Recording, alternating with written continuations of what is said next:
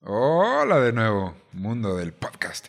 Esa fue, bueno, están a punto de presenciar, de escuchar la maravilla de la segunda parte de Johnny Cash, su vida y su obra. Así que esperemos que lo disfruten mucho.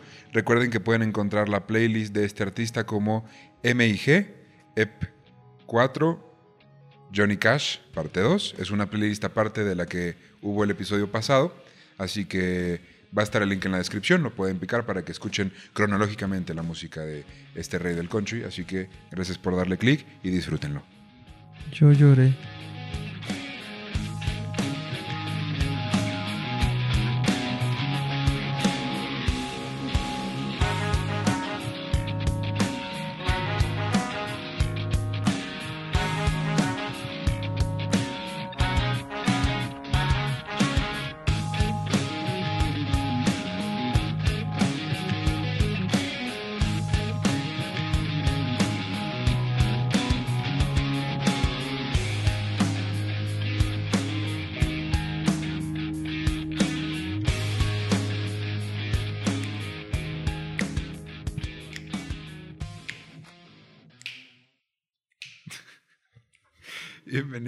Miren Greet, el podcast en el que Ricardo Medina le contará a su mejor amigo Fernando Santamaría. la historia de la música a través de los íconos que la forjaron, las aventuras y desventuras de aquellos que soñaron con transmitir al mundo lo que sentían con sus notas y sus versos, para acabar siendo inmortales.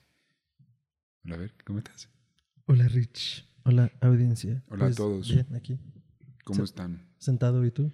Bien, no, perfecto. Te- creo que también. Creo que también. Eh, yo creo que se habrán dado cuenta que hubo un brinco muy grande entre el episodio pasado y este. Eh, no solo porque ha pasado una semana, sino porque en una semana nos creció mucho la barba, nos creció mucho el pelo. Eh, yo estoy más gordito, tú estás más delgado, entonces... Híjole, mi hermano, a mí, a mí no me crece demasiado la barba, entonces bien podría ser hace una semana. No, pero creo que a mí sí se me va a notar un poco el cambio. Pero el caso es que estamos aquí de regreso. Mira, es la magia del podcast. Es la magia del podcasting. Pero eso solo si nos están viendo. Si nos están escuchando, muchas gracias. En todas las plataformas de podcasting, de, en Spotify y todo eso, pero ya llegaremos.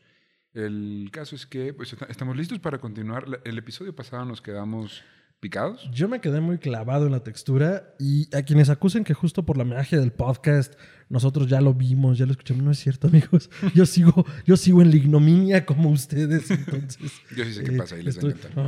Ah, que me lleva la chingada. Pero entonces, ¿a tu señal? Entonces empecemos. ¿Estás listo? No. No. No sé por qué lo estaría. Ahí les va. Durante el episodio pasado aprendimos quién fue J.R. Cash, cómo empezó su carrera musical y cómo su vida iba en declive mientras terminaba la década de los 60. Las drogas y el alcohol estaban llevando a Cash a lugares oscuros, hasta que sucedió algo que cambió la historia de los discos en vivo para siempre. Primero, el DVD. ya empezamos. Ya empezamos y ni hemos empezado. Ay, perdón, tenía que hacerlo. Primero es importante aclarar un par de eventos que cambiaron la mentalidad de Cash hacia sus preciadas pastillas. Recordemos que eh, tenía una fuerte adicción a las anfetaminas, ¿no? El primero fue cuando lo arrestaron por estar borracho en vía pública, pero el sheriff de la localidad lo dejó libre. Mientras sostenía una bolsa de drogas de Cash, antes de soltarlo lo miró a los ojos y le dijo, cito, mi esposa es fan tuya, pero si tú te quieres morir, yo no le voy a quitar a Dios la oportunidad de llevarte. Y le impactó. Dijo, como, ¿cómo, cómo, cómo? Espérate, ¿qué? O sea, ¿Dios me quiere llevar? ¿El para qué? ¿Cómo de quién? ¿El qué? Ajá, sí, ¿qué? Eh, el segundo evento fue en su casa en Nashville. Ajá. Estando hasta su madre de anfetaminas, Qué raro. tomó un tractor y lo llevó a la orilla del lago que estaba en su propiedad. La tierra se deslavó y Cash se cayó al río. su vecino, a quien le había comprado la casa, vio todo y lo salvó. June y sus padres lo cuidaron, llamaron a un psicólogo que lo trató durante días para desintoxicarlo y todo parecía estar bien. O sea, fue como, a ver, ya, neta, ya ca- casi te mueres por quinta vez y esta vez, neta, casi te mueres. Ok, pasa por rehab y todo en orden. Exacto. Entonces, estuvo como algunas semanas tratando con el psicólogo y comiendo un poco porque pues no comía y así. Su divorcio con Vivian, que fue su primera esposa, fue final en diciembre del 67. Ella se quedó con la casa en California, recibiría 2.600 dólares mensuales y 50% de las regalías de las canciones que salieron durante su matrimonio. Este evento deprimió terriblemente a Cash y se olvidó un momento de su detox. O sea, dijo como, Híjole, yo sé que Como, estoy en como que sí se me antoja. Como que siempre sí. Bueno, pues ya amaneció y si desayunamos anfetamina. Ay, pero qué aburrimiento. Pásame ese Jack para tomarme mis pastillas. Así es, perdón, así es como llegamos al 13 de enero de 1968. Johnny Cash se presentaría en la prisión Folsom para dar un concierto con equipo de grabación, güey. O sea, que iban a hacer un disco de eso. un disco, iban a grabar un disco en una prisión y para los 60, y ahorita a sonar como, eh, pues ok, cool. Pero para los 60 era como, ¿cómo, güey? ¿Cómo vas a grabar un disco en una prisión para gente que está en la cárcel? Sí, claro, mira, los últimos dos discos que recuerdo que han marcado historia en ese sentido es eh, Saint Anger de Metallica, grabado en la prisión de San Quintín, Ah, y eh, el Tri en vivo desde la cárcel de Santa Marta. Entonces, son dos grandes hitos. Pero vemos que Johnny Cash lo había hecho antes, ¿no? es que ustedes dicen, es que Rich toma, Rich toma a veces y poquito por este tipo de cosas. O sea, son las pequeñas motivaciones las que te llevan. de hacer un especial de Ricardo viendo el Tri Sinfónico. Para quienes no sean de México o no lo conozcan, el Tri es un grupo de rock urbano de mediados de los 60, que en realidad su nombre original era el Three Souls in My Mind. Y bueno, finalmente fue contrayéndose a el Tri de México, ¿no? Que por una serie de semánticas, el Tri, la bandera, tres colores. En la tricolor, que Eh, muchos países latinoamericanos dicen que ellos son el verdadero trino porque también sus banderas tienen tres colores. Es México. Eh, Con mucho es- respeto. Es Latinoamérica. entonces, eh, bueno, ya llegaremos a eso un día. Pero en- entonces, ¿es el, ¿es el primero en hacerlo o de los primeros? es el primero en hacerlo a esta escala. O sea, con Columbia Ajá. Records detrás apoyando. Bueno, ni tan apoyándolo, pero al menos con un equipo decente de grabación. O sea, al final iba a salir el nombre de la discográfica. Sí, sí, sí. lo está exacto. apoyando. Lo estaba apoyando. Porque ya hacer un, un evento en prisión entendamos que es como ya un, mensaje político Sí, en el que no siempre una disquera se va a querer ver envuelto. de, No, mira, mano. O sea, política es política y música es música cuando no es cierto y ya lo hemos visto en otros programas. Pero bueno, Y ahorita que mencionaste San Quentin, ahorita vamos a llegar ahí. Porque, porque me voy a mojar. Ok. Un poquito. Eh, entonces, eh, iba a cantarles Johnny Cash a personas que habían robado, asesinado, violado. Claro. O sea, son gente que están en una prisión de máxima seguridad. Folsom es este, de, de máxima. Él mismo había estado en prisión algunas veces y entendía el ambiente. Se identificaba con esas personas, así que quería cantarles canciones con las que ellos también se identificaran y que los sacara por un momento de la vida de mierda que llevaban. Claro. De tantos nervios, sí tomó algunas pastillas ese día. Jiji. Jiji. Así me lo imagino como, ay, pues perdonen ustedes, pero... Ay, pues me estoy- caí, se me metieron en la boca estas metanfetaminas. Sí. Pero aparte, él Ajá. creo que entendía el hecho de que esta era, güey. O sea, si no es ahorita, esta carrera se acabó en los 50, ¿ya sabes? Así pues, el equipo quería hacer una súper introducción del cantante, así de ahí, con ustedes, Johnny Cash, y que todo el mundo se volviera loco, pero acordaron que sería algo mucho más simple, más sencillo. Él entraría, diría al micrófono, cito, hola, soy Johnny Cash. Y ya. Y eso se convertiría en su marca registrada de cómo entra en los conciertos para siempre. O sea, ya a partir de ahí, así abrían sus conciertos. Qué chingón. El disco At Folsom Prison, o en la prisión de Folsom, fue su mejor presentación hasta la fecha. Se puso en situación, dijo groserías, cantó canciones polémicas como el blues de la cocaína o Cocaine Blues, y hasta cantó una... Madres, eso existe. Hay una canción que se llama El blues de la cocaína. Yo pensé que, o sea, soy una señora al parecer, pero el título que más me había escandalizado hasta cierto punto era el, el título de Warhouse Blues, o sea, ok, sí. eh, eh, y es de la banda eh, eh, eh, británica Motorhead. Ujú. Es un gran blues, está pesado, es, es- es grosero, es obsceno. Sí. El blues de la cocaína es mi nuevo espanto de señora. Ahora imagínate el blues de la cocaína en la, en la casa de prostitutas. Alguien debe hacer ese mashup. Eh, no, nuestros escuchas que son músicos. Ya ahí está, ahí está su hit. O sea, ¿qué más quieren? Se los regalamos. Regalado. Um, bueno, también tocó una canción que uno de los internos de Folsom había escrito y se la mandó unos días antes. ah, qué chido. Súper chido. Lo abrazó, le dio la mano, lo subió al escenario, lo abrazó. Súper bien. La gente lo amó.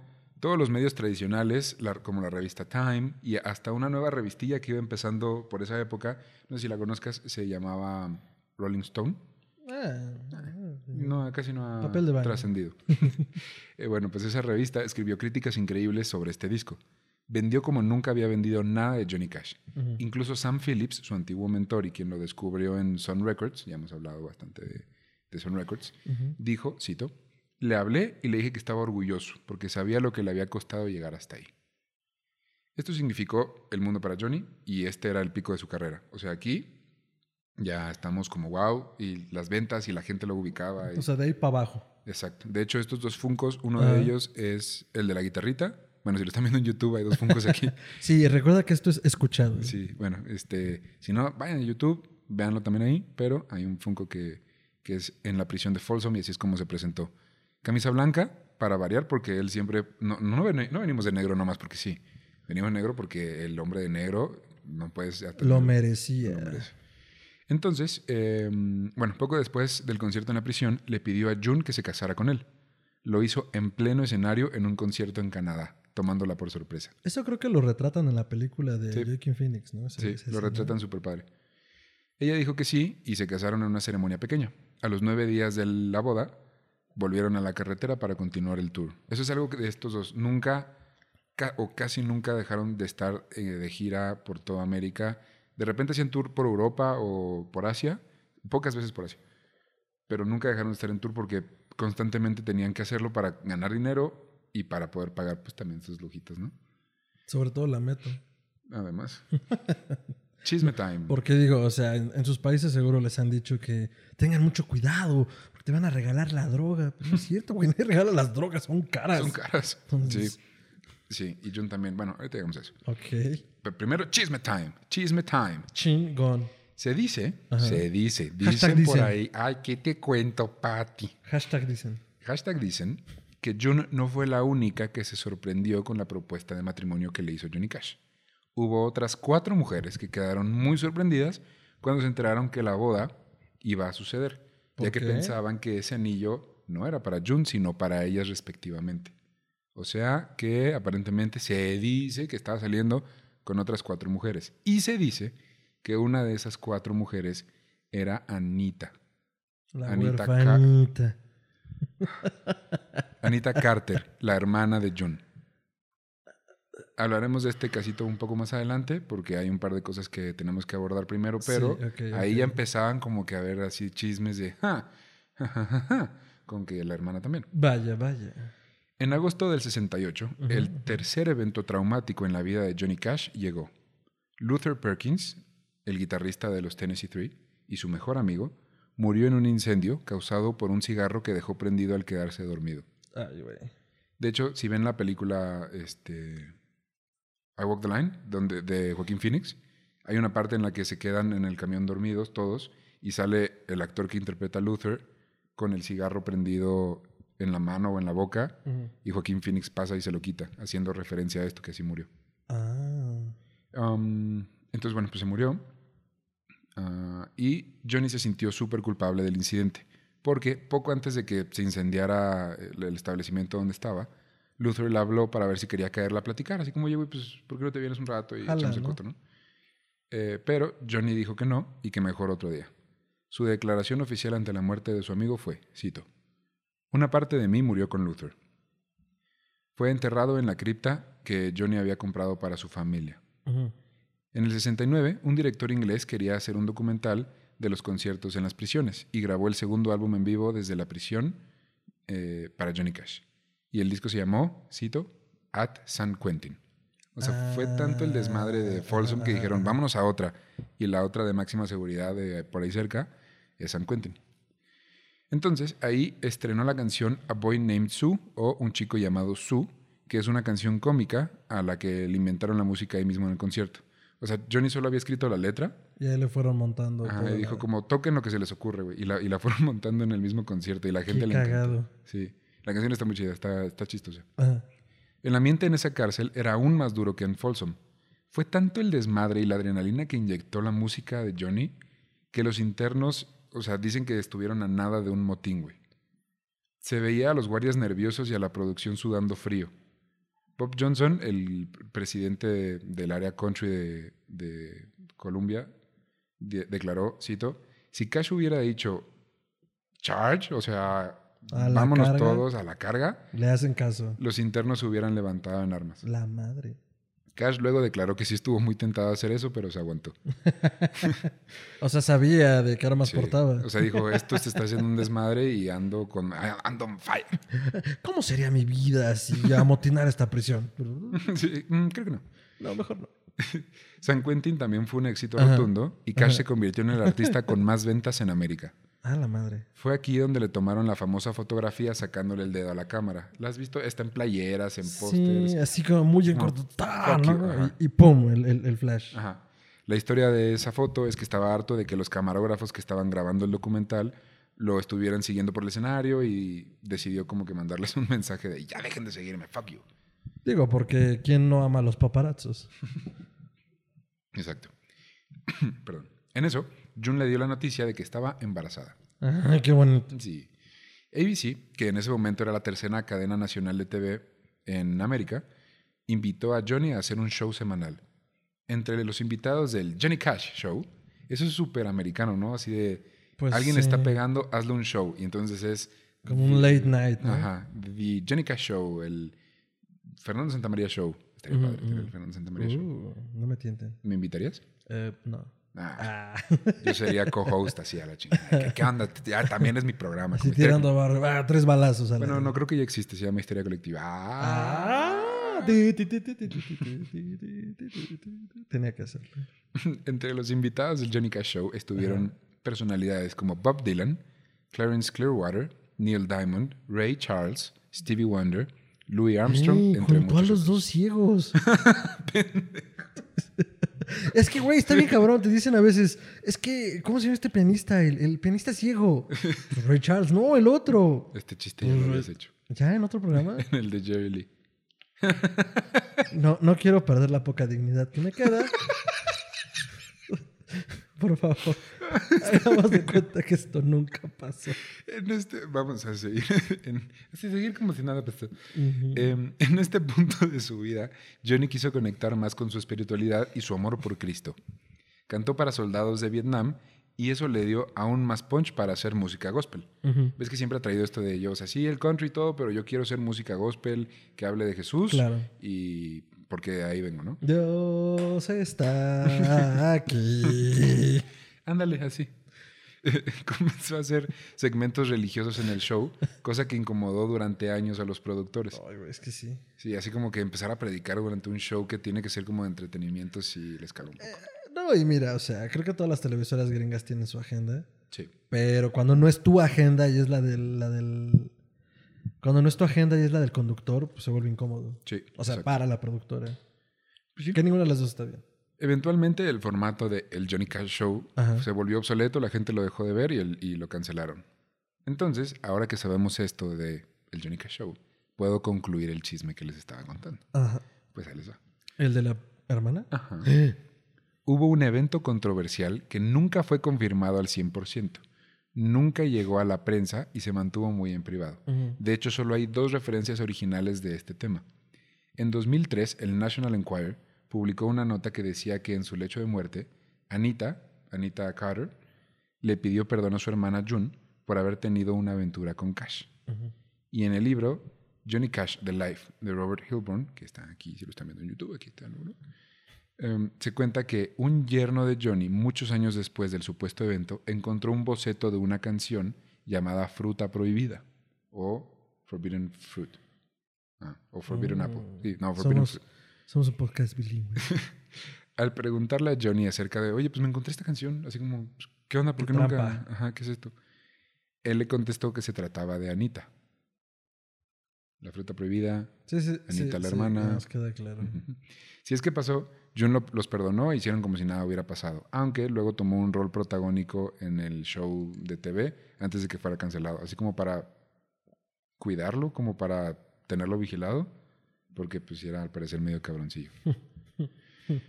A Johnny le estaba yendo tan bien financieramente que abrió un museo llamado House of Cash al lado de su casa. Pero Ay, solo- güey, qué buen nombre. Sí, House of O Cash. sea, es cuando dices, ¿cómo no tengo un nombre chingón para hacer un juego de palabras? Es más, ni se me ocurre uno en español. Pero bueno. Mm, Rodríguez, no, ok.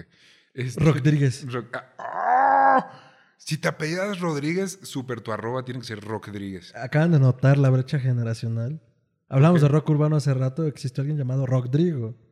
¿Neta? Sí, es el papá de Amandititita. ¿Quién es esa malditita? Ok, olvídalo. Aquí cortamos la tangente. Si no, vamos a perder a los tres escuchas que tenemos. Discúlpenme. Ya hablaremos de eso también, seguramente. Ajá.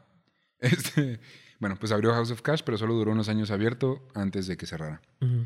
Conoció a Billy Graham, un predicador que era la figura religiosa más célebre del mundo sin contar al Papa, y se volvieron muy amigos. Johnny y June cantaron muchas veces en sus cruzadas. Es de estos predicadores que viajan por el De mundo carpa, ¿no? evangelizando, pero pacíficamente.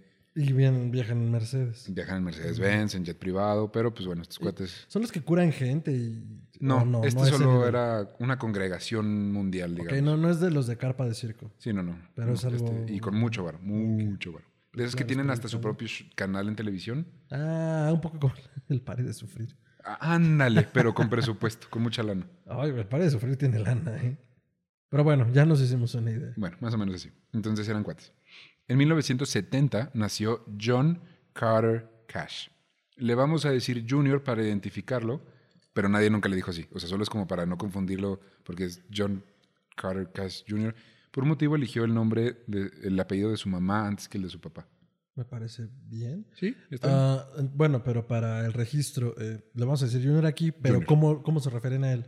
Eh, John. John. John. Eh, y el nene hizo que su papá dejara las drogas de lado momentáneamente. O sea, fue como ya nació mi hijo, es mi primogénito hombre, ma- masculino. Entonces, Y para alguien como Johnny estoy seguro que eso era importante. era importante. Em, Johnny estaba tan en la cima que el presidente Richard Nixon lo invitó a cantar a la Casa Blanca. Hay un documental de esto en Netflix y se los recomiendo bastante. Es súper cortito, dura como media hora. Ahorita les digo cómo se llama bien. Pero, o sea, fue todo un evento. Porque justo era durante la guerra de Vietnam.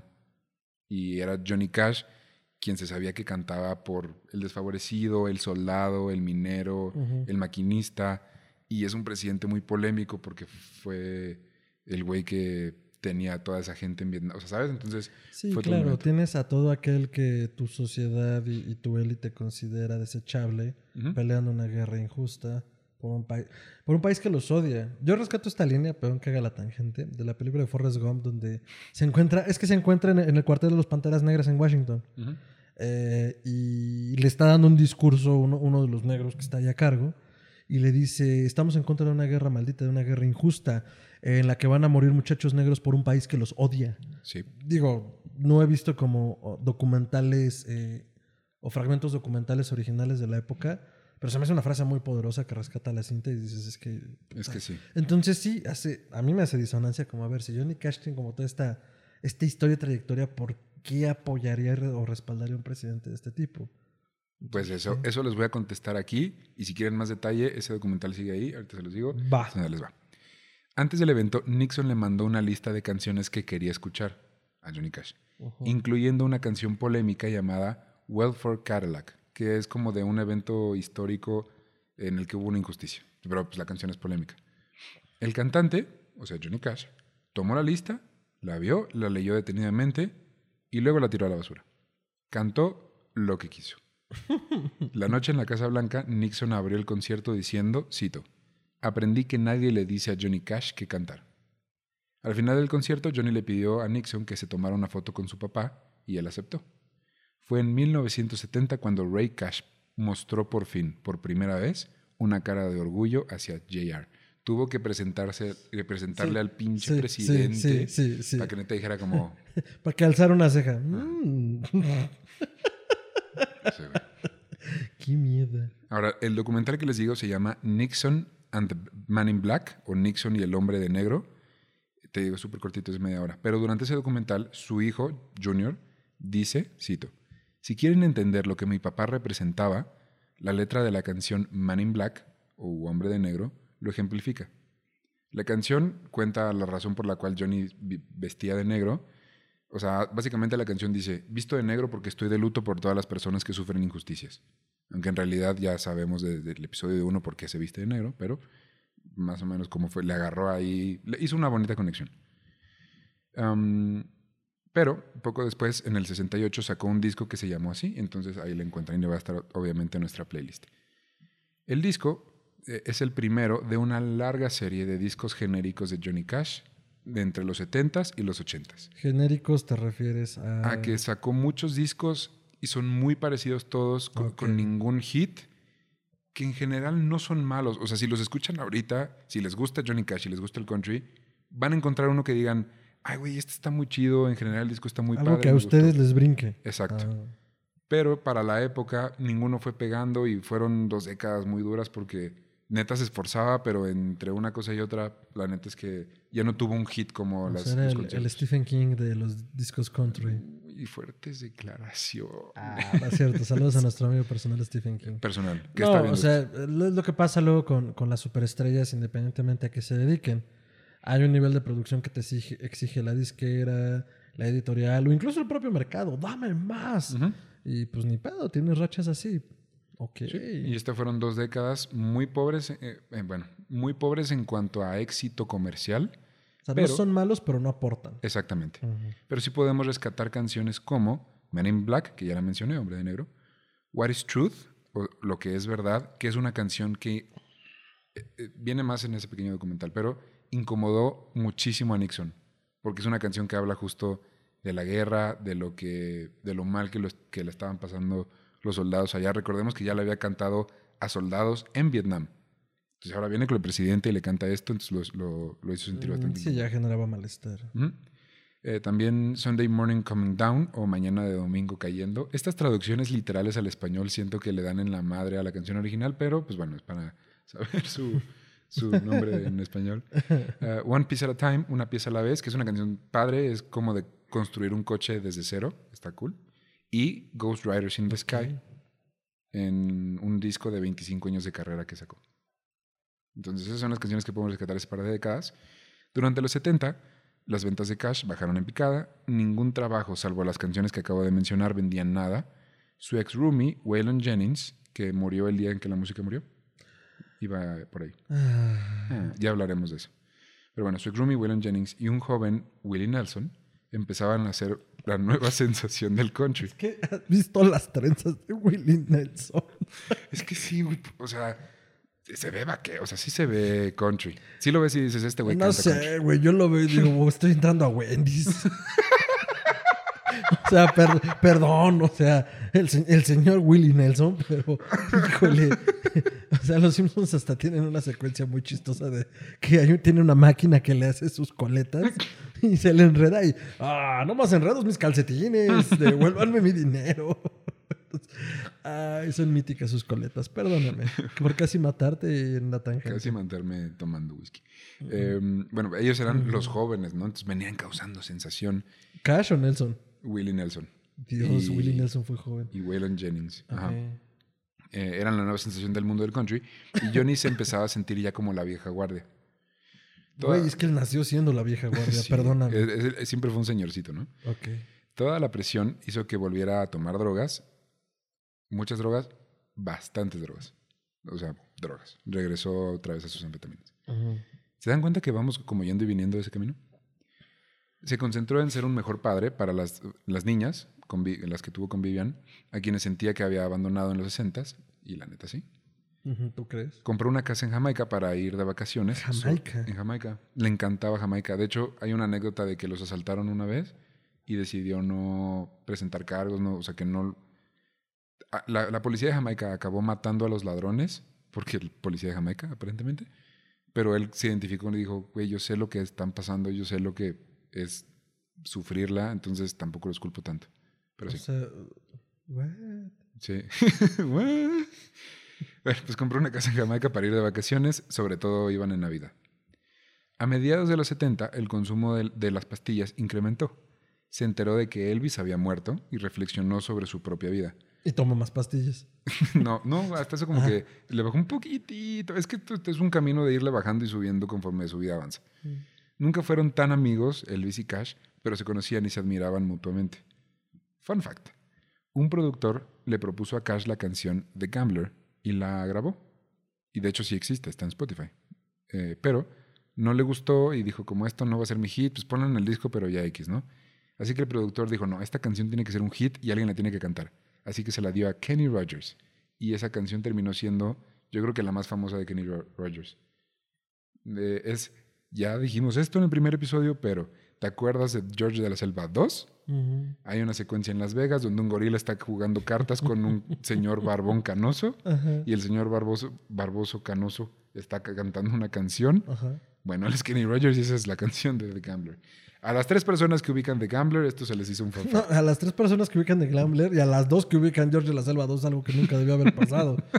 Era Brendan Fraser cuando estaba mamado así. Solo necesitábamos la uno. Y sí estaba bien mamado. Sí, quién sabe qué le pasó por sí. Eh, Se divorció. Ah. Ay, las drogas no acarician. En el 79, el miedo que sentía June de que Cash la dejara por otra, Ujú. combinados también con algunas pastillas que ella misma estaba tomando, hicieron que le pidiera a su esposo que corriera a la otra cantante con la que iba de gira. Ah, había otra. Ajá, o sea, se cuenta, viajaban June, a veces las hermanas, y otra cantante como para en lo que él se iba a descansar y echar un whisky en lo que regresaba al escenario, salía esta ah, chava. ok, ok, ok, ok. Entonces le dijo, la corres porque te la quieres dar.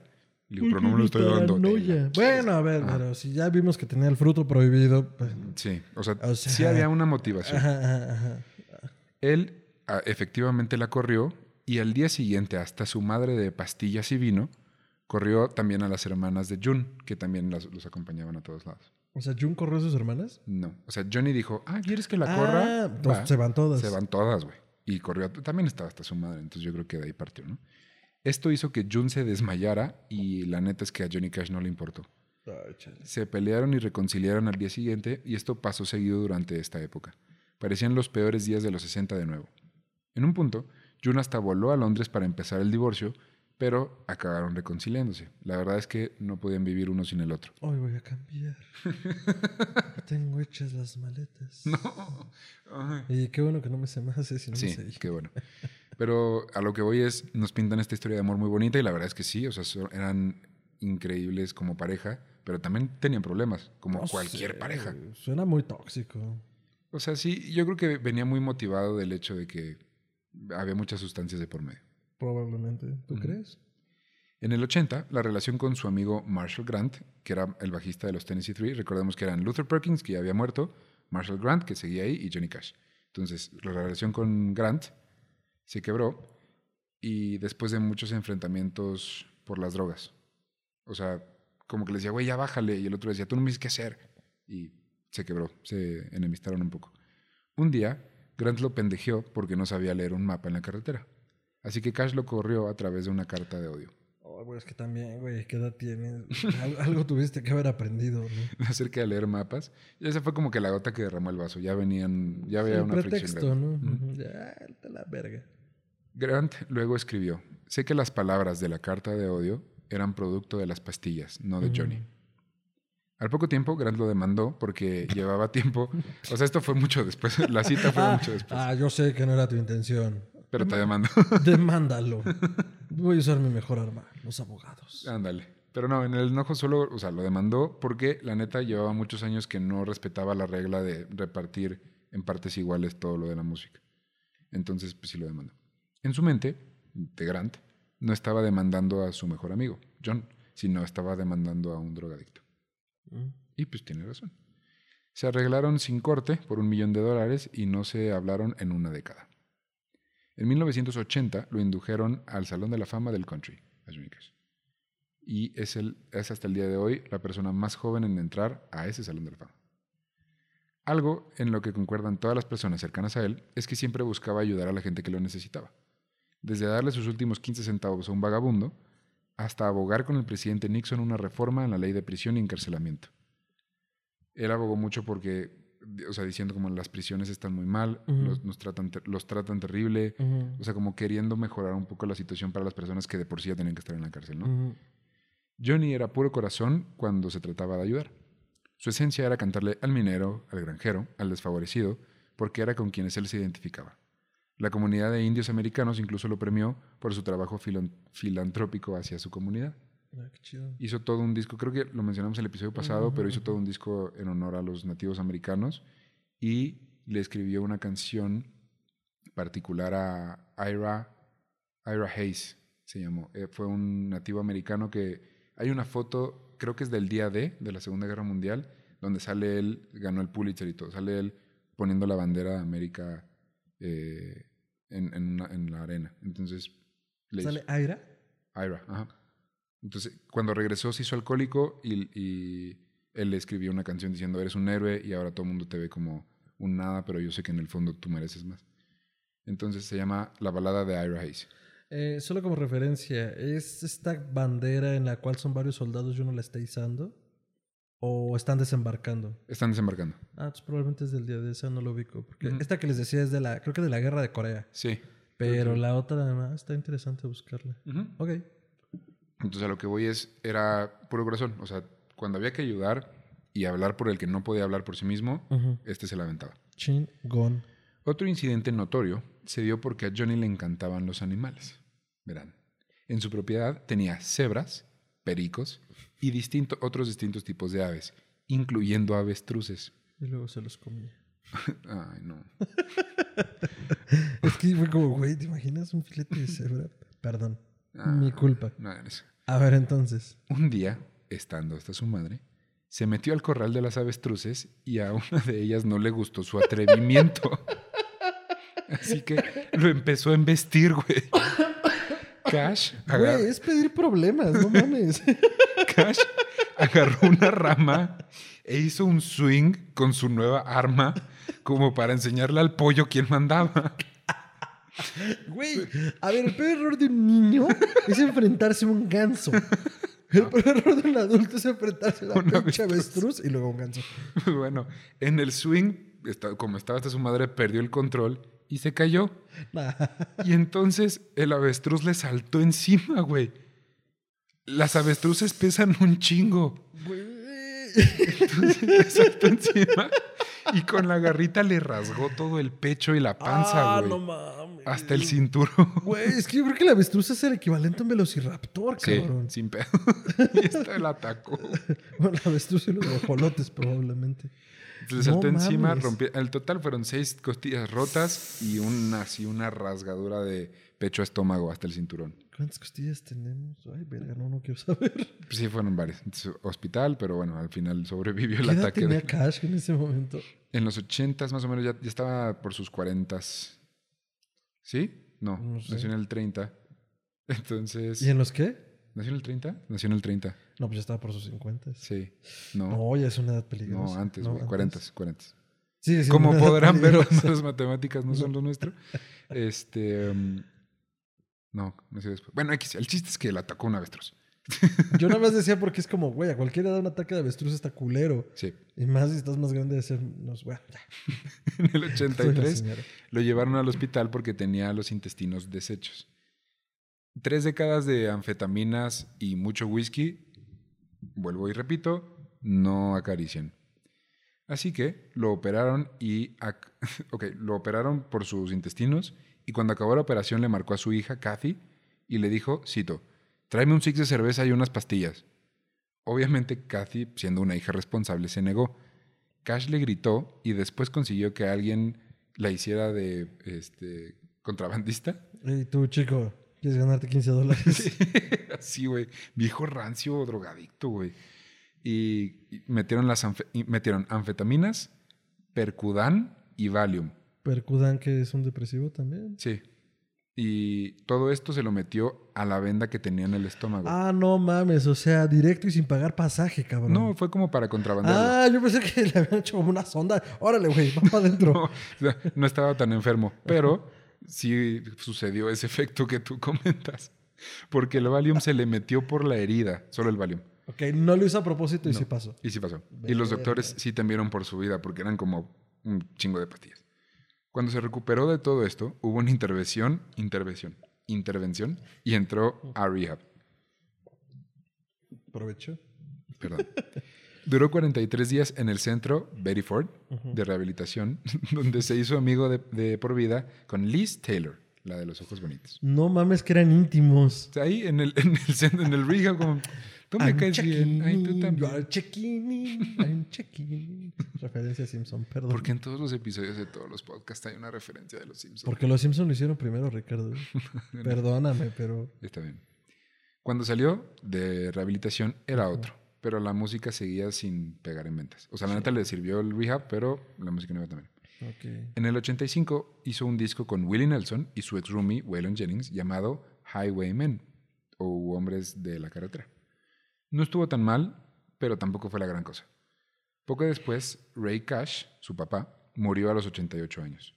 Johnny nunca entendió del todo a su papá y este nunca le mostró ningún tipo de apoyo para su carrera. Hasta que le presentó a Nixon. Sin embargo, su muerte sí le dolió. Aunque nunca visitó su tumba, pasaba cerca del cementerio y pensaba seguido en él.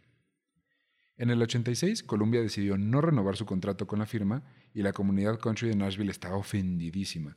Esto es un fenómeno curioso, se me hizo bastante curioso. Columbia dice, bye contigo, no hay renovación, no estás vendiendo nada, chao. Y la comunidad country de Nashville, que vendría siendo como la comunidad del cine en Hollywood, en Los Ángeles, estaba súper así ofendida de que, ¿cómo se atreven? Dejar a una superestrella como Johnny Cash, qué falta de respeto. Él prácticamente construyó el edificio de Columbia. Gracias a él ganaron un montón de barro y ahora lo dejan. Pero cuando Johnny Cash dijo, bueno, ok, pero ayuda, necesito otra firma, nadie levantó la mano. Nadie dijo como, ah, sí, pues tú. Nadie. Acabó firmando con Mercury, más por el fandom de un productor que por otra cosa, pero nadie creía ya en su trabajo. O sea, este cuate trabajaba ahí y dijo, ah, pues yo soy tu fan y siento que todavía puedes dar algo. Pues va, güey. Pero la neta es que nadie creía en él. Ah, en una... Esto, necesito ir, necesito ir. Yo no sé cómo, pero me tienen que llevar. En, una, en la convención del country en Nashville, Ok, vamos a abrir un Patreon en el primer tier. financiando el, el Nashville, de- Nashvilleton. sí, y lo grabamos. Les grabamos la experiencia del country con sombrero vaquero. A ver si conocemos a Willie Nelson y le tocamos una trenza. güey, sí, sí, sí. Uno de cada lado y tú una trenza y yo la otra. Y güey. nos la ponemos así Sí, con. sí, sí, sí, sí, no mames. Güey, nos va a matar. Güey, mira, Nos que sea así, que sea así. Dos secuencias. Una saludándolo felizmente, otra haciéndolo de la trenza y la tercera mientras nos rompe la madre. Corriendo. Güey, güey, sería un honor que me partiera la madre Willie Nelson. Ah, sí. O sea, Se lo contaría a mis bisnietos, güey. Así de, ¿y qué lograste tú en la vida? Me Uh. partió la madre, Willie. en Nashville. En Nashville, en la convención del country, güey. Pues bueno, en esta convención le preguntaron a este productor que lo contrató para Mercury eh, por qué lo había firmado, o sea, como que, por qué había tomado esa decisión si Claro. Johnny Cash ya era, Ese riesgo. pues sí, ya era historia, ya no servía, ya su música ya no vendía. Y él contestó, cito, te voy a decir una cosa, hijo. Hijo, si Johnny Cash se acaba, la música country se acaba. A la madre. Me encanta esa cita, güey, porque es súper cierto. Con Mercury sacó dos discos, incluyendo uno con grandes celebridades como Roseanne Cash, su hija, quien ya había, se había incursionado en el mundo de la música, y Paul McCartney. Pero ambos fueron un fracaso. Uy. Sí. La salud de Johnny empezaba a fallar. En el 89 recurrió a pastillas para el dolor, cambió anfetaminas por pastillas para el dolor y tuvo una operación en los dientes que le rompió la quijada y esto le dolió el resto de su vida. ¿Qué clase de, de- no es dentista, es ortodoncista? Los que te operan de la, de la boca, tienes que ser para operar a alguien y quebrarle la mandíbula, güey. La quijada, o sea, así como... La neta no sé. No manches. O sea, sí. porque tengo entendido que no es fácil tampoco. Sí, no, pero... O sea, necesitas un montón de presión para tronar ese hueso. ¿Ah, sí? Pues tengo entendido. Debe de ser. O sea, en general cualquier hueso no es tan frágil. Ajá. El fémur es el más fuerte. Eso sí, sí. Y los dedos podrían ser los más frágiles. más O sea, frágiles. va- vamos a hacer un breve paréntesis. Tú te podrías arrancar un dedo con solo morderlo, como una zanahoria. Como Gollum. A Frodo. Spoiler. Ah, claro. Sí, o sea, este dedo es tan frágil como una zanahoria en términos del poder de tu mandíbula, Ok. con la presión que ejerce. Ok. Eh, pero tu cerebro te defiende de no hacerlo.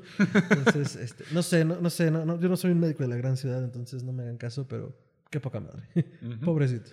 Pues entonces eso le dolió toda su vida. A June también le sugirieron rehab de pastillas, pero Ah, ella... ya, ya estábamos en eso también. Sí, pobrecilla. Pero ella pues, no quería aceptarlo. Ella decía, yo no tengo un problema, yo lo tomo porque es médico, güey. O sea, pues, a mí qué me dicen. No, yo me embarro cocaína en los dientes porque me quita los dolores. Me lo recetó mi médico allá del sur. Y aparte te los blanquea, mira. Sí, qué pedo, es harina. En el 91, la vida de, de Cash dio un giro por completo.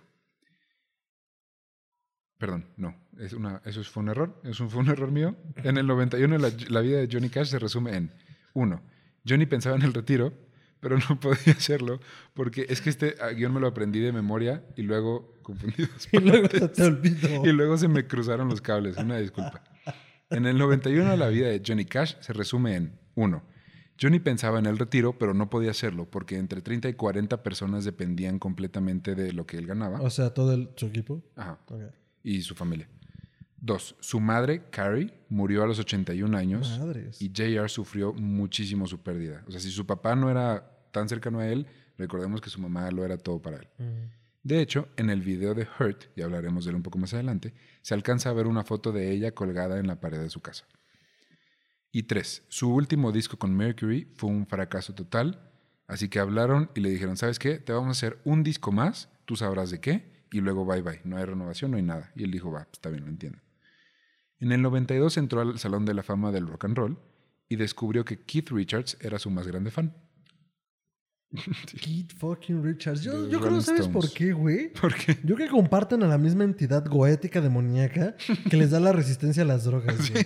O sea, porque si hay alguien que también tuvo una vida bien desenfrenada, según yo ahorita ya está completamente sobrio y limpio. ¿Ah, sí? Sí, Ah, hasta, qué hasta bueno, donde güey. sé, hasta donde sé, no, no estoy seguro. Si es así, o igual qué las bueno. drogas lo mantienen en el estado en el que está, ya no estoy seguro. Se conservan drogas. Pero sí, o sea, si hay, si hay tres, yo creo que si hay tres músicos que yo veo que ahorita en corto, que dices, güey, la ¿Cómo- ciencia los tiene, la ciencia los tiene que estudiar o los tuvo que estudiar para ver qué pasó fue Johnny Cash. Kate Richards y Ozzy Osbourne. O sea, y Madonna, güey. Digo, Madonna no, no tuvo una vida tan desenfrenada, pero ya tiene No, sí. 60 62 si no me equivoco. Ajá. Y, y no se ve de 60, ¿me explico? Y hace cosas bastante Sí, cool. güey, o sea, por favor que donen su cuerpo a la ciencia Keith Richards y Madonna y Ozzy Osbourne para ver qué pedo. Y, y no, ahora, perdón, ahora sí, terminando la tangente, creo que con Ozzy Osbourne sí ha habido un trato serio con ciertos médicos de, güey, neta, déjanos estudiarte porque qué pedo contigo. Y yo sí, sí, Wow. no hay pedo. Qué buena onda. Yo digo que tuvieron acceso temprano a tanques de Bantha. Chiste tetísimo. Ay, te quejas de mí, güey. No, ¿Por qué todos los capítulos tienes que hablar de los Simpsons? Star Wars para siempre. Este, Ok, entonces. Entonces, eso fue en el 92. En el 93, toda la vida de Johnny Cash, ahora sí, dio un giro completo de 360 O grados. sea, regresó al mismo lugar. bueno, 180. Eso. 180 grados. Todo cambió. Con dos sucesos. El primero fue que estaba dando conciertos en Dublín cuando Bono, sí, el Bono, se le acercó para que grabara una canción con él llamada The Wanderer o El Merodeador. Se habían conocido unos años antes en la casa de Johnny Cash en una comida, se hicieron muy amigos y le dijo, oye, pues an- andas acá, grabam- grabemos esta canción. Y resultaba que compartían muchas ideas religiosas y se admiraban mutuamente. No, es que claro, ¿quién más? Que Bono. Bono. O sea, Bono. La grabaron y la neta le fue súper bien. Qué va, a va a estar en la playlist, está, está cool, está bastante bien. Y lo padre es que la escribió Bono, la cantó Johnny Cash y no al revés. Uno pensaría que hubiera sido al revés, pero no. Entonces, número dos. Esto fue lo que neta cambió todo en la vida de Johnny Cash. En una vuelta a California, conoció una persona que creo que tú conoces, que cambiaría el rumbo del resto de su carrera y vida, llamado Rick Rubin. ¡Oh, Rick fucking Rubin! Un productor de rock y hip hop que trabajaba con The Beastie Boys y Red Hot Chili Peppers en ese momento. Mítico, güey. Mítico. O sea. ¿A quién más trae, eh? ¿O a quién más trajo? mm, O sea, yo sé que The Beastie Boys. y-. Ah, ¿también? Yo acuerdo que les produjo unos discos. Sé que es muy rock y hip hop. O sea, el asunto con los productores no es tanto el género, sino lo que pueden hacer con las bandas. Entonces, eh, él es legendario en, en la industria. O sea, es Rick fucking Rubin. Bueno, pues Rick Rubin lo conoció y le dijo, oye, pues quiero trabajar contigo. Y Cash lo que pensó fue, no es cita textual, pero probablemente, pues ya que igual mi carrera ya se anda acabando. Y la neta es que todo el mundo alrededor de Johnny sí se sacó de pedo porque va a haber fotos por ahí en las notas. Pero Rick Rubin es un cuate con pelo largo, barba, hippie. Venía de, trabajar con Red Hot Chili Peppers, entonces todo el mundo dijo como, ¿qué va a hacer este cuate con una leyenda del country, güey? O sea, como, ¿por qué? Pero Cash dijo, pues mira, igual ya vamos de picada, entonces, pues bueno, a lo que sigue, ¿no? Perdón, eh, haciendo un breve paréntesis. O sea, Rick Rubin ha producido, ha producido discos desde Johnny Cash hasta los Beastie Boys, hasta los Red Hot, así como Dancing, Slayer, eh, Masters of Reality. ah, da, da, da. O sea, vaya, lo, lo que quería mencionar, Mick Jagger, lo que quería que, que escucharan era como la cantidad de géneros y el Es- espectro ajá. que tiene. ACDC. Ah, Johnny Cash por acá también otra vez sale. Tom Petty and the Heartbreakers. Oh, Ah, Rage Against the Machine. Nine Inch Nails también. Nine Inch Nails. Audio Slave. System of a Down. Limp Bizkit. Ujú. Se me había producido Metallica, pero no lo veo. Neil Diamond. Shakira. Shakira. Güey, es que ese es el espectro de este productor. Durísimo. Ajá, Es un maldito genio. totalmente. Eh, fue con Mercury, le compró los derechos del último disco que habían firmado y se pusieron a trabajar. La tarea de, la tarea, la tarea, la tarea de Rubin era complicada. Debía hacer que Cash recuperara la confianza en sí mismo. Se- eh, le pidió que le cantara sus canciones favoritas, pero no las grabó. O sea, se sentaron en el estudio y le dijo como, "Güey, suéltate con las canciones que te sabes, así todas. Canta, tú cántame. Esto era para llegar a conocerlo a través de la música que a él le gustaba, que él escuchaba de niño. Entonces, em, pues bueno, el chiste es que se puso a cantar todo y conforme salían cosas que a Ruben le iba llamando la atención, las iba anotando como posibles tracks. La que más destacó fue Delia's Gone o Del- Delia se fue. Una canción vieja que Rubin no conocía, pero que Johnny había grabado muchos años antes. Todo este proceso duró días y decidieron hacer un disco. Cito, un acústico brutal y oscuro, pero también lleno de luz y redención. Rubin quería dejar de lado la leyenda de Johnny Cash y apelar más a su lado humano y vulnerable, el que no se rendía por más que la vida lo tumbara. Johnny empezó a El que se metía Valium por la herida. por la herida y se levantaba del hospital y con un whisky en la mano. Ahora sí, ¿dónde está la droga? Johnny empezó a reemplazar las pastillas por sesiones con Rubin en su casa de Los Ángeles. Mm. O sea, la música, lo, le- él dijo, esto es lo mío, güey, wow. Ahora sí que la música lo salvó. Así es. Qué chido. Luego, Rubin sugirió algo arriesgado. Yo lo llamo mi happy place. Dios, por favor, déjame vivir en ese momento de la historia para siempre en loop. Dormammu, vengo a negociar, pero ahí. Verán. Para ¿Neta dijiste Loop Dormammu? ¿Loop Dormammu? Loop Dormammu, Lo peor es que apenas la caché, bro. Ah, sí, claro. ¿Qué? ¿Dices cómo? Sí, güey, pues bien. Güey, o sea, güey. Ya, ¿para quitarle a Johnny Cash el miedo de cantar en el escenario sin una banda detrás, le consiguió una sesión en el bar de Johnny Depp, The Viper Room. Por- Depp lo introdujo, o sea, de- Johnny Depp lo introdujo. Él salió al escenario y dijo, él es Johnny Cash. Lo presento. Lo presentó, perdón. Qué pochita te viste. Ay, pues una disculpa.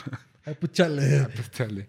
Lo presentó y en la audiencia estaban Sean Penn, Sean fucking Penn y los Red Hot Chili Peppers. Güey, qué pedo. Queremos. ¿Qué, güey?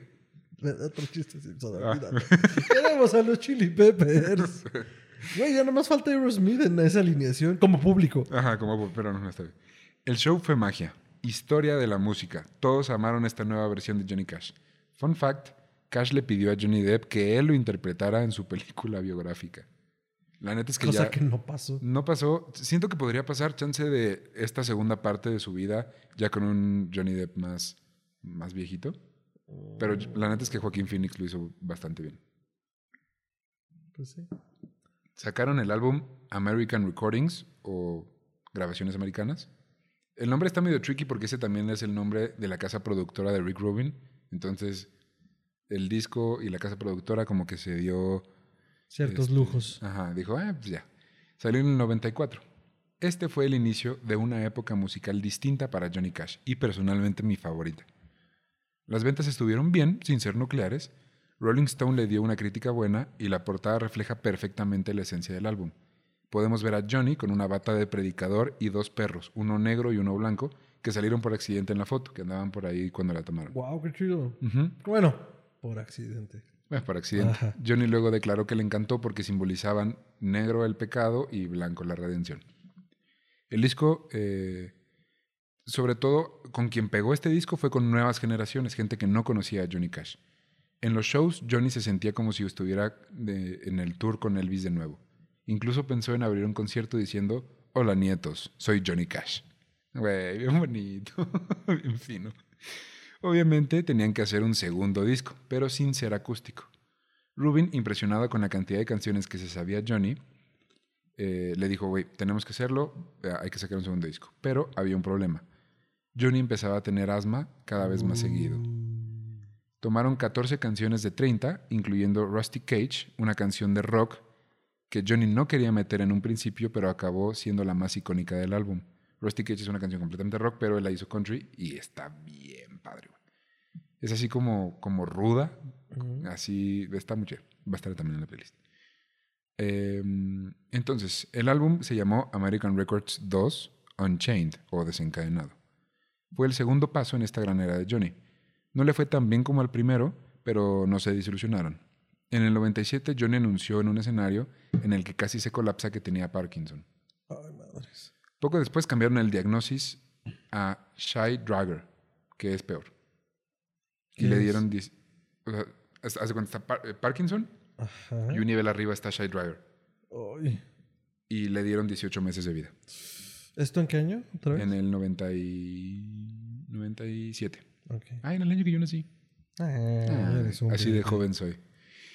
Poco después de esto ingresó al hospital por neumonía. Se rumoraba que estaba muriendo y los doctores rezaron porque se salvara. Y se salvó. El hombre de negro se paró queriendo ir al estudio a grabar un tercer disco con Rubin. Puso a la venta varias propiedades que no necesitaba porque ya no podía hacer tantos conciertos tan seguido. Y On Chain ganó un Grammy. No Ru- mames. Sí. Rubin pagó un anuncio en el diario Billboard con la foto del dedazo de Johnny en San Quentin Güey. y el artículo le tiraba a todos e- aquellos en la comunidad Claro. country de Nashville Claro. que no creían que Johnny se levantaría, güey. Es que justo eso pensé cuando ganó el Grammy. ¿Vieron, güeyes? Ay, te vamos a dar un disco y chingar a su madre. No va a haber renovación. Ámenle, pendejos. Y Johnny Cash Solo hacía falta un productor que creyera en él. Así es. Que hiciera las cosas y que él también las hiciera. Porque Sí, de él. que Y- se pusiera las pilas O sea, que también. Funcionara. Que de verdad quisieran que funcionara. Huevolas. ¿Tú te acuerdas del canal de televisión TNT? Pasen la vida. Pasen TNT. A eso le tiraba, a que te acordaras del eslogan. Ah, huevo que sí. Pues en el 99 ellos organizaron un show tributo a Johnny donde cantaron Bob Dylan, U2, Bruce Springsteen y el mismísimo Johnny salió a cantar junto con June y su viejo amigo Marshall Grant, con quien se había reconciliado. Oh. Después del millón de dólares. Después de pagarle un millón de dólares por la demanda. Pero ya, todo cool. Todos hicieron mucho esfuerzo porque saliera el tercer álbum de American Recordings. Sobre todo Johnny, que tenía mucho dolor y que tenía que hacer muchas pausas entre grabaciones. Johnny y June dieron su último gran concierto juntos en un bar de Los Ángeles, descrito como muy emocional y muy íntimo. Claro. El año, ese año no acabó tan bien para Johnny. Fue dos veces al hospital y la segunda vez lo indujeron a un coma, aunque se recuperó al poco tiempo. Los doctores cambiaron el diagnóstico a un, cito, pues no es Stride Dragger porque si no ya te hubieras muerto, ¿ah? Pero algo traes. O sea, de, que estás enfermo, estás Ah, enfermo, güey. Ah, bueno, para saber. Güey, así. O sea, están Así. hablando con un Es, ícono. Güey, es como cuando te dicen, oiga, vamos a instalar el cable. Puede estar de 7 de la mañana a 9 de la noche del 15 de julio al 20 de septiembre. Güey, gracias. sí, güey, así, güey. American Recordings 3, Solitary Man u Hombre Solitario, vio la luz en el 2000 con una versión de One de YouTube que a Bono le encantó. Las, ve- las ventas fueron increíbles nucleares también, pero el reto seguía. Perdón, me encanta tu término. Nucleares. Nuclear, un disco nuclear. Sí, obvio. Um, el reto seguía. ¿Podrían armar otro disco? ¿American Recordings 4 se daría? Johnny dijo en una entrevista, cito, Sé que va a sonar muy loco, pero siento que mi carrera de grabar discos apenas empieza. Mis sueños y ambiciones hoy son las mismas que cuando empecé. Sí, sí, suena muy loco. Quiero hacer discos y cantar en la radio. Cuando por fin me escuché en la radio en los 50 por primera vez, solo quería hacer mejores records. Y eso es lo que quiero aún ahora. Güey, este cabrón ya trae todo lo que podría traer encima después de una vida increíble y sigue queriendo hacer música. Lo admiro muchísimo. Vocación, pasión, o sea, hombre genio, figura. Ambos, Cash y Rubin, temían que el cuarto disco fuera el último, y ambos buscaban una canción definitiva y contundente. Johnny se obsesionó y buscó en sus estudios del Antiguo Testamento, combinando música gospel con country y la canción de The Wanderer de YouTube, escribió The Man Comes Around o El Hombre Viene, un gospel universal que definía perfectamente a Johnny Cash, y esa fue su propuesta. Está bien padre, abre, abre con él eh, leyendo un pasaje del Antiguo Testamento. El Viejo canción. Testamento rulea. El nuevo está bien pinche raro. como, ¿eh? El Viejo Testamento es Viejo Testamento, güey. Es viejo. Y Hay pasajes culeros, por supuesto, pero me refiero a que rulea, que es un libro duro. Ok, no lo he leído. ¿Recomiendas? ¿Cinco de cinco? No. No, no, no. A ver, esa es otra discusión que podemos llevar a historia colectiva. Ajá. Ah, muy bien. Por cierto, ¿no? Este, entonces, bueno, esa fue su propuesta. Rubin, por otro lado, trajo una canción de rock llamada Hurt, u Herido, de Nine Inch Nails. Quería retratar lo brutal de la letra y para eso la voz, ahora débil de Johnny, era una gran fortaleza. Ninguno estaba seguro de la canción del otro, pero confiaban mucho en el trabajo de ambos y acabaron saliendo las dos canciones. Fun fact, en The Man Comes Around, si la escuchan ahí en la playlist, la guitarra que se usó para grabar esta canción fue la primera guitarra de su amigo Luther, la que usó en las sesiones de Sun Records. Ay, güey. Esa guitarra sobrevivió y sale en ese disco, en esa Ah, canción. Cuando uno cuida sus cosas. Sí, no mamá. como los niños de ahora. Sí, ma. Este, las grabaciones en el 2001 ya eran muy complicadas. Johnny tenía los pies hinchados, sus dedos no, no tenían sentido del tacto y su vista empezaba a decaer. Y en ese estado grabó uno de los mejores discos de su carrera. También sus motivaciones cambiaron. Le importaba, ir, le importaba más ir a Los Ángeles a grabar Hurt, la canción, que recibir la Medalla Nacional de las Artes de la mano de George Bush. Al final acabó haciendo las dos, pero era como... Bueno, es cuando te dicen que la te la va a entregar George Bush, es como. mm, Este- ¿Y le puedo poner desinfectante? Cloro. Güey, es que no es lo mismo George Bush que, bueno, cualquier otro. 2002 era el año.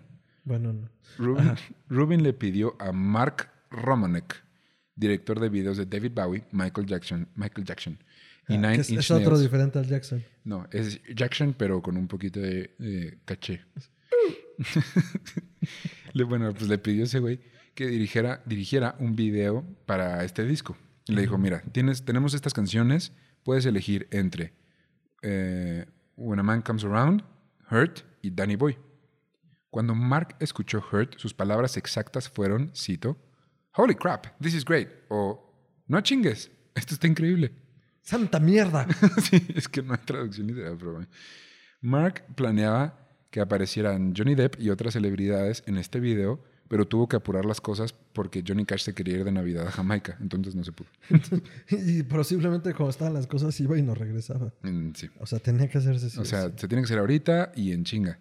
Pero el sueño de tener a Johnny Depp y muchas celebridades en un video se cumplió hasta después en el video de God's Gonna Cut You Down o Dios te va a tumbar, donde aparecieron celebridades como Kanye West, Keith Richards, CC Top, Johnny Depp, entre muchísimos otros. ¿Dijiste Literalmente, Kanye West? Kanye, Kenny. Bueno, ese güey. Ajá. Madres, no. La canción No es, o sea, suena la voz de Johnny cantando, Ajá, ajá. pero son to- o sea, un- así todos celebridades haciendo lip sync de la canción en blanco y negro. Está bien padre, aunque salga ese güey. Ok, termina este programa, voy a ver eso. Sí, lo- ahorita te lo pongo, está bien padre. Para Hurt grabaron escenas en la sala de la casa de Nashville y en un piano que tenían por ahí, pero no sabían si el footage, footage, ¿cómo se dice en español footage? Footage. footage. El, el archivo, el documental. el O sea, si lo que grabaron, las escenas que grabaron en ese piano no sabían si sería suficiente. Así que Mark le dijo a Johnny, oye, ¿podemos usar el museo de aquí afuera? Vi que se llama House of Cash. En esos momentos el museo estaba abandonado. Johnny permitió que se grabara tal cual como estaba. Había cosas caídas y desordenadas, el techo estaba roto por la lluvia y discos de oro estaban en el suelo todos quebrados. Güey, pero qué, qué- qué fuerza también, ¿no? De Sí. toda una carrera. Mira, eh, eh, pienso en esto, toda una carrera tan larga y tan vasta que, ya, o sea, ya se, se la comió también el tiempo. Y la canción habla del deterioro, del paso del tiempo, o sea, quedó perfecto, güey. Sí, claro. O sea, el ambiente queda perfecto con el tono del video. Solo agre- o sea, lo único que se le agregó, todo lo que sale en ese video, lo único que se le agregó fue un letrero que sale afuera del museo que dice cerrado al público. Fue lo único que- de producción que le pusieron. Todo lo demás así estaba Como lo encontraron. En algún punto, durante la grabación, June se asomó para ver cómo iban y Mark le preguntó que si no quería aparecer en el video. June aceptó y su participación destacó porque sale con un rostro de angustia, güey. O sea, con una cara de A ver a preocupación qué hora sale algo mal. digna de un Oscar. O sea, neta, se, se le ve así mal. Y güey. no, no hay un registro de Jun diciendo, oye, es que en ese momento estaba pensando, Ahí te va. ay, bendito, bendito. Para terminar, ya, ya cuando habían acabado casi todo, Mark le dijo a Johnny, cito, esta es la última toma. Si quieres hacer algo loco, lo que tú quieras, haz- vas, hazlo. Johnny entonces tomó su copa de vino y lo derramó en la mesa.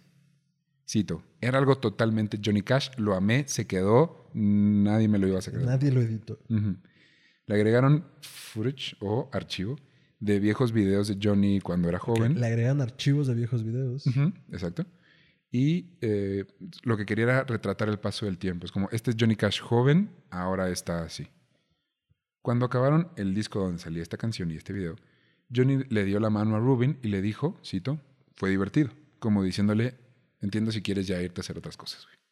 Pero Rubin le dijo, ¿qué onda, qué onda, qué onda, qué onda? Cito, ¿qué sigue? Johnny, sorprendido, le contó su idea de hacer un disco de gospel negro y otro que mostrara sus raíces musicales. Eh, tiempo. ¿Cómo que de gospel negro? Gospel que se cantan en, que se canta en las eh, Congregaciones, de las comunidades negras. Exactamente. Ok, pero como, o sea, como el estilo, la temática, la letra. Las canciones que es, es distinta. Ah, Lo que yo entiendo del sí. género es que hay gospel que habla de Jesús y hay gospel de esas iglesias en particular que hablan un poco más de unión, de, de toda la parte comunitaria derivada de la segregación y de la defensa de los derechos Tal de cual. la comunidad Así es. a través de la música gospel. Así es. Mero. Quería hacer eso, obviamente en género country, pero con, le- con letras de esas canciones. Ajá. Y otro que fuera como, estas son mis raíces musicales, quiero hacer este disco. Rubin le dijo, hagamos ambos. Johnny le contestó, cito, tengo mucha suerte.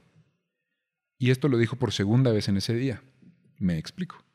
Poco antes de esa conversación que les acabo de contar con Rubin.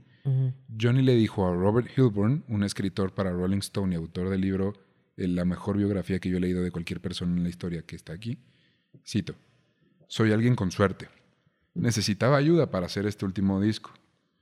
Yo no hablo solo de Rick Rubin y de los otros. Pedí ayuda a Jesús y Él estuvo conmigo. Nunca podré agradecerle lo suficiente por sus bendiciones, pero lo intentaré con When a Man Comes Around. Si alguien escucha mi música en 50 años, si alguien escucha lo que sea en 50 años, espero que escuchen esa canción. Ese fue, esa fue su firma, güey. When a Man Comes Around. Entonces, American Records 4, Ujú. The Man Comes Around, así se llamó, salió en el 2002. Las ventas no estuvieron mal, pero en Navidad sacaron el video de Hurt y Nuclearé. Boom. Hasta MTV, que solo sacaba videos de rock y hip hop para la chaviza, lo pasó en horario regular. Oh, lo madre. Algo particular de ese video, como ya mencioné, es la cara de preocupación de June Carter. Todo el mundo pensaba que su angustia era por pensar en qué haría ella sin Johnny Cash cuando éste ya se hubiera ido, ¿no? La verdad es que un día antes de grabar, June recibió noticias de un problema mortal en el corazón. Ah, Su cara en realidad era de la preocupación de qué haría Johnny sin ella. El 28 de abril del 2003, June sufrió un ataque y la llevaron al- corriendo al hospital. Al día siguiente su corazón se paró 15 minutos. Luego entró en estado de coma mames. y declararon muerte cerebral. cerebral. Sí, con 15 minutos ya no oxigenaste ni madres. La metieron a life support y Johnny no quería aceptar, o sea, él estaba aferrado a que se iba a recuperar, a que le iba a armar, y la familia se turnaba para llevarlo en silla de ruedas a su lado para que rezara y le hablara. Le dijo a güey. cito, lo vimos todo, ¿verdad, amor? Entre lágrimas. Y decidió aceptar lo inevitable. El 15 de mayo, a las 5.04 pm, mientras Johnny Cash y su familia cantaban Oh Come Angel Bond, una canción gospel, June Carter murió a sus 73 años. Johnny declaró que de todo lo que había sufrido en su vida, esto era lo peor. Rubin le preguntó si podría encontrar dentro de sí la fe para salir de esta. Johnny Cash se paró de su silla de ruedas y hablando fuerte en el teléfono contestó, cito, Mi fe es inquebrantable. Cuando acabó el funeral, Johnny volteó a ver a Junior y le dijo, cito, No sé tú, pero yo necesito volver al estudio. Y siguió grabando el quinto disco. Un día entre grabaciones, Whisky. Whisky ya. Yo estaba, cuando estaba haciendo la investigación, estaba chille. Yo creo que ese libro tiene mucha humedad de todas las lágrimas que vertí sobre él. Un día entre grabaciones, pidió ir a la tumba de June. Se arrodilló y le susurró, cito, no tardo, amor. Durante esos días lo visitaron Jack Clement, su hijo productor de Sun y Columbia, y Vivian, su ex esposa. Esta había, eh, había escrito un libro sobre su relación y quería la bendición de él para publicarlo. La describieron como una reunión placentera, agradable, y esta sería la última vez que Viv vería a Johnny. Su estado iba decayendo más y más. Se enteró de que su mentor, Sam Phillips, había muerto y el dolor volvió a su corazón. Un fisioterapeuta llamado Phil Moffetone había estado trabajando por meses con Johnny para recuperar eh, habilidades físicas, como caminar e incluso tocar la guitarra. Este güey era como el fisioterapeuta de las estrellas. Me doy cuenta. Ujú. Moffetone. Por favor, no. no de nuevo. Cuenta que- Eh, él contó que para este punto Johnny estaba tomando más o menos 30 medicamentos distintos. Ay, güey. Le pidió que le bajara, pero ya no tenía caso. Un día, Johnny volteó a ver a Phil y le dijo, cito, es tiempo. Volaron al hospital y toda su familia llegó de inmediato. A la una de la mañana, J.R. Cash, el hombre de negro, el vaquero que supo levantarse cada vez que la vida parecía haberlo tumbado, cerró los ojos por última vez a sus 71 años. Fue enterrado al lado de June en Hendersonville Memory Gardens en Tennessee, de donde es el Jack Daniels. Rubin, en tributo a su amigo, lanzó los discos que alcanzó a grabar. My Mother's Hymn Book, o el libro de himnos de mi madre, que fue el disco de gospel negro que, con el que siempre soñó. American Records 5, A Hundred Highways, o 100 carreteras, que salió en 2006 con canciones como God's Gonna Cut You Down, que ya hablamos del video con un montón de celebridades. Y Help Me, Ayúdame, la canción que siempre me va a hacer chillar como Magdalena. If You Could Read My Mind, si pudieras leerme la mente, y ya. Sacó ese disco. Y luego sacó otro disco, o sea, sacó American Records 6. Se llamó Ain't No Grave, o No Hay Tumba. Este fue el último de la colección de American Records. Salió en 2010 e incluyó la canción más usada en los trailers de películas de Hollywood, Ain't No Grave. Sale en el tráiler de Logan y de Piratas del Caribe, la última basura que sacaron. En el 2014 salió el último disco con canciones originales de Johnny Cash hasta la fecha, Out Among the Stars o Afuera entre las estrellas. Una compilación de canciones que grabaron Johnny y Rubin durante su tiempo en vida que no quedaron en los de American. Quiero cerrar este episodio con las palabras que Bono le dedicó a Johnny Cash cuando se enteró de su muerte. Cito: Todo hombre se podía identificar con él, pero nadie podía ser él. Y Hurt es el mejor video musical de la historia. Fin de la cita. Fin. Fin de todo. No, no, pero eso lo dijo Bono también. Sí. Ah, es que lo habías dicho tú. Y sí lo es. Ok. Súper sí lo es. Ok, bueno. Muéstrame uno que no es cierto. Holy fucking baby Jesus. Es, güey, la neta sí te parte. Fue, No, no, no, no, espera. duro. Whisky. Un, un traguito de Jack Daniels por Johnny Cash. Y así, esa fue la historia del hombre de negro. No hablo de los hombres de negro, hablo del hombre vestido de negro. Había cerrado tan bonito. tan bonito. ¿Cómo ves? No mames, o sea. eh, Perdón, creo que va a ser mi frase característica en estos programas. Pero particularmente con Cash. Sí, con eh, Lewis había, había sido mi idea de no se, no se aguantó nada. Con Cash, que es muy diferente, hizo todo. Exactamente. Vio todo e hizo todo. O ¿Le sea- sufrió? O sea, digo, creo que ambos le sufrieron, pero uno fue como de... Uno era un Cadillac a 200 kilómetros por hora en una carretera sin fin y el otro era una dicotomía entre lo que está bien, lo que está mal, cómo ayudo y al mismo tiempo todo lo que tengo que lidiar conmigo. No, y hay mucho como desde la parte artística, desde la disciplina que lo veas, o sea, quien tiene la necesidad de hacer algo a través del arte con esa vocación y pasión, o sea, es un camino de sufrimiento en el sentido de intentar comunicarte al mundo a través de tu arte, a través de tu Sí. música. Entonces yo, yo escucho mucho eso como en todo lo que nos has contado de Johnny, porque es como, no, no solo como también esta parte de complacer al padre, que también lo movió mucho en muchos sentidos, pero también esta parte de cómo, cómo, cómo digo lo que tengo que decir con, con esta canción. O sea, como que creo que es un gran cierre, como The Man. Goes, Goes Around, donde es como, ok, ya, si, si hay una síntesis de, de esto que puedo sacar. O sea, vaya, todas las canciones que he sacado, todo el camino que he recorrido es para llegar a esta canción. Para cerrar con esta canción y poder decir lo que tengo que decirle al mundo, ¿no?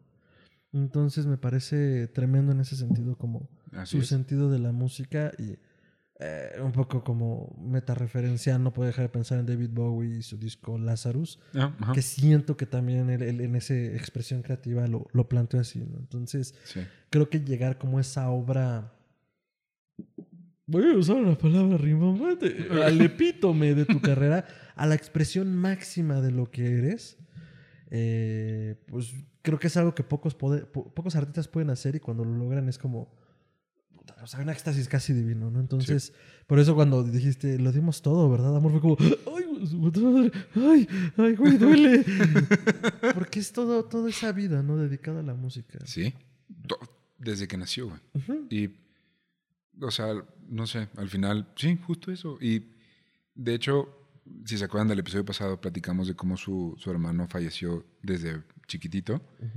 Ya en estas últimas etapas de su vida, ya que estaba medio chocheando, sí cuenta, le contaba a sus hijas y le decía, güey, es que veo a Jack en sueños. Y él me habla y me dice que, que está muy cerca de mí y que yo estoy cerca de él. Así que ya lo único que quiero es, ya, ya lo hice, güey. Ya lo que vine a hacer, lo que quería, ya, ya llegó, ya, ya se armó, ya me voy. Y se fue con gracia, se fue siendo una leyenda y, y pues esa fue su historia.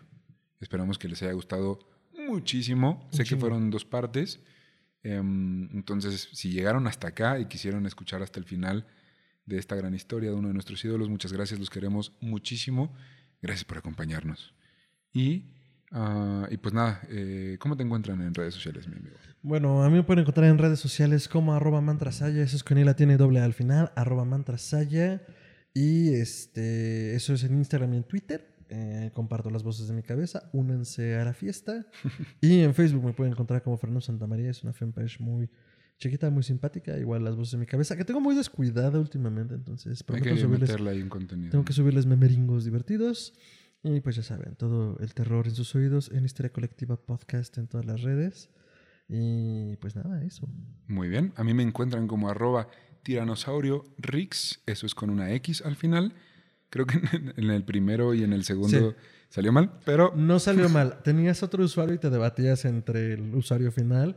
Qué bueno que nos hiciste caso. les hice caso a las personas cercanas a mí. Les hice caso en todos lados. Como, Como sea, en todos los cintillos sale como Tiranosaurio Rix. Ok, si lo están viendo en YouTube, ahí está luego luego. Si lo están escuchando, Vayan arroba a YouTube. Tiranos- vayan a YouTube o es Tiranosaurio Rix, Instagram y Twitter.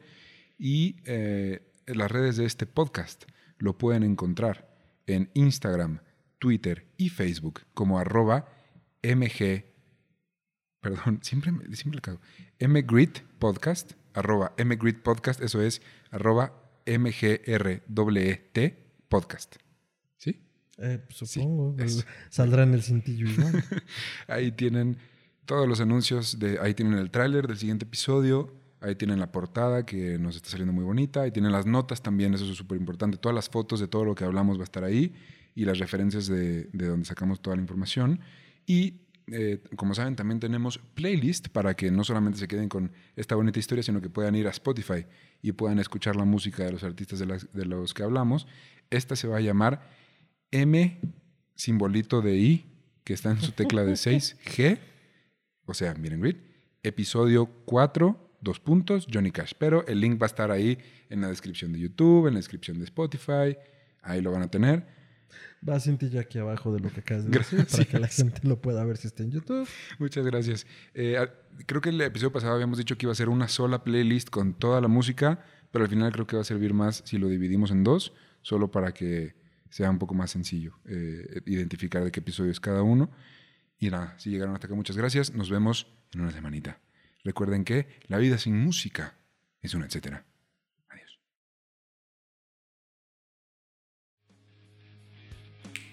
Ese fue nuestro episodio de Johnny Cash. Esa fue su vida y obra. ¿Qué te pareció? ¿Ya te secaste las lágrimas? ¿Ya estamos un poco más Yo tranquilos? estoy llorando, se me metió tu programa en el ojo.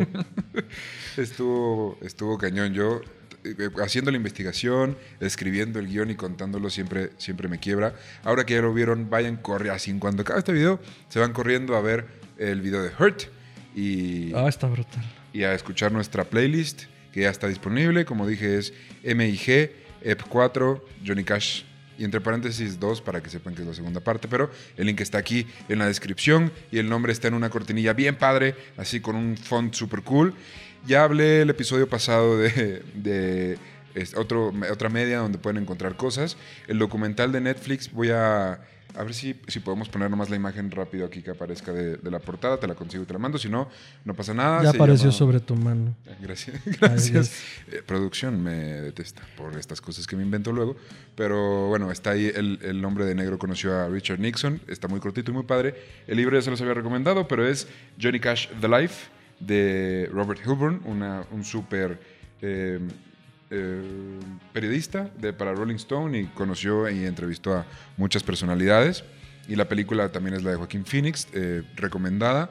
Ahora que ya saben la historia, la pueden ver ahí algunos guiños, algunas cosas que, que ya saben. Muchas gracias por escucharnos. Eh, estamos como mgrit podcast en Instagram y Twitter. Así que nos vemos muy pronto.